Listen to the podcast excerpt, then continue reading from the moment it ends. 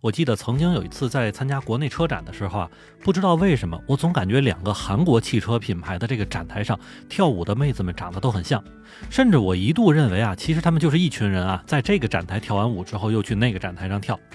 当然了，这件事儿呢，到了近几年其实就已经不新鲜了，其实就是整容嘛，挺普遍的。而且呢，如果你自己没有什么好点子的话，那么整形医院呢也会有多个模板来供客户选择。只不过这样一来吧，就像我刚才说的那种撞脸的可能性就会变得特别高了。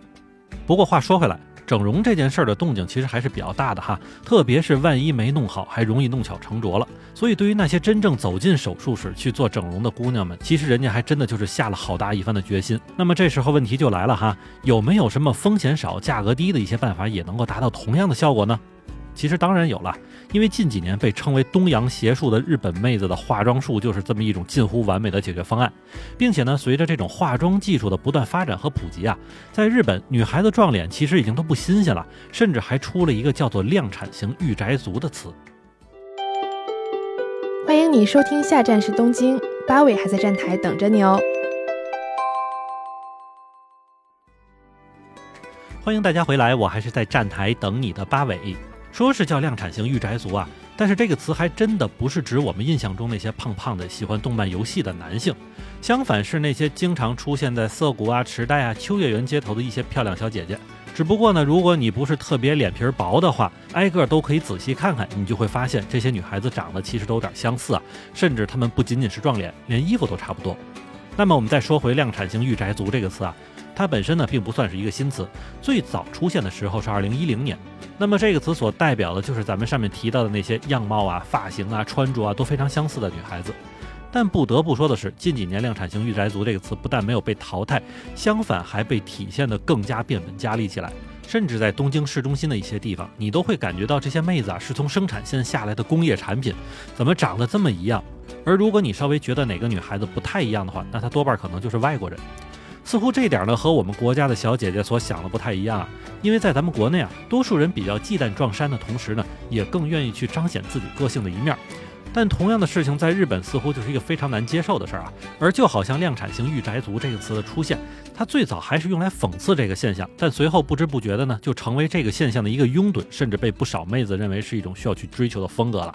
那么，如果单纯从这个量产型御宅族的现在的行为来看呢，其实多少有点类似咱们国内的汉服圈子啊，或者洛丽塔圈子等等这样以穿衣风格为主的兴趣圈子。但是，不过比起着装的圈子来说，量产型御宅族可以说是从化妆到个性上都会趋于相同。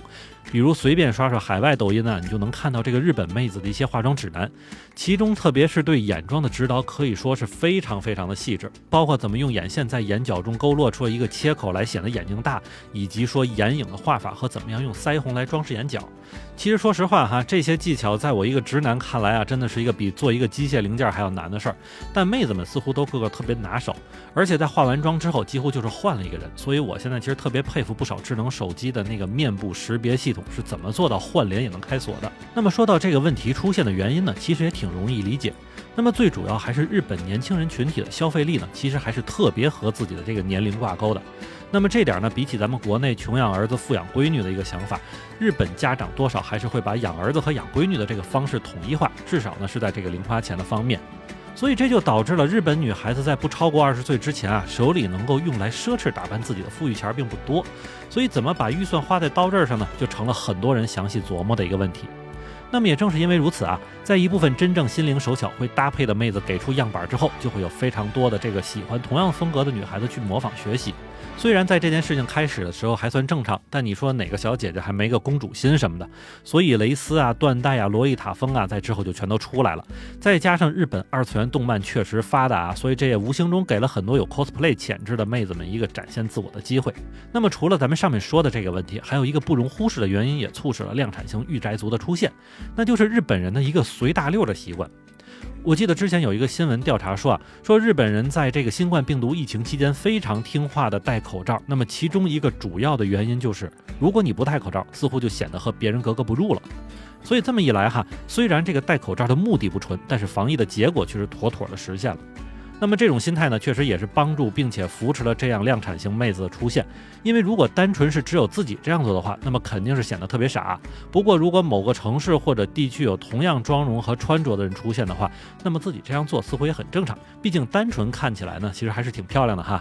但随后这种情况就发生了一些改变，那么就会有一种如果不穿成这样或者不这样打扮的话，就会显得很奇怪的想法就占据了主流，以至于当今不少日本女孩子们就是出门必化妆，化妆必看教程，然后再加上穿衣搭配等等之类一系列的动作下来，我们就成功的看到这些有些类似工业化生产出的人群出现在街头了。当然，咱也不能说这样一点好处没有哈。毕竟收拾得利利索索上街，不仅能够让自己增加自信，也会让别人看着舒服点。但缺点呢，其实也很明显。因为特别是当这种趋同化成为一种类似面具般存在的事情的时候呢，这个群体里边的成员的独立自信其实也是在不断下降的。这就好像曾经有人问我一个问题啊，说你看为什么日本这边一起去逛超市的，一起去游乐园，一起去旅行的，往往都是两个或者多个女孩子在一起？当然，我们在这里也不排除里边就是有很多好朋友一起玩的这个因素啊。但不得不说的是，对于日本妹子而言，脱离了自己那个所谓的圈子，独立走出去的话，其实对他们来说还真的是一个超级缺乏安全感的事儿。那么好，感谢您收听下站是东京，我是在站台等你的八尾。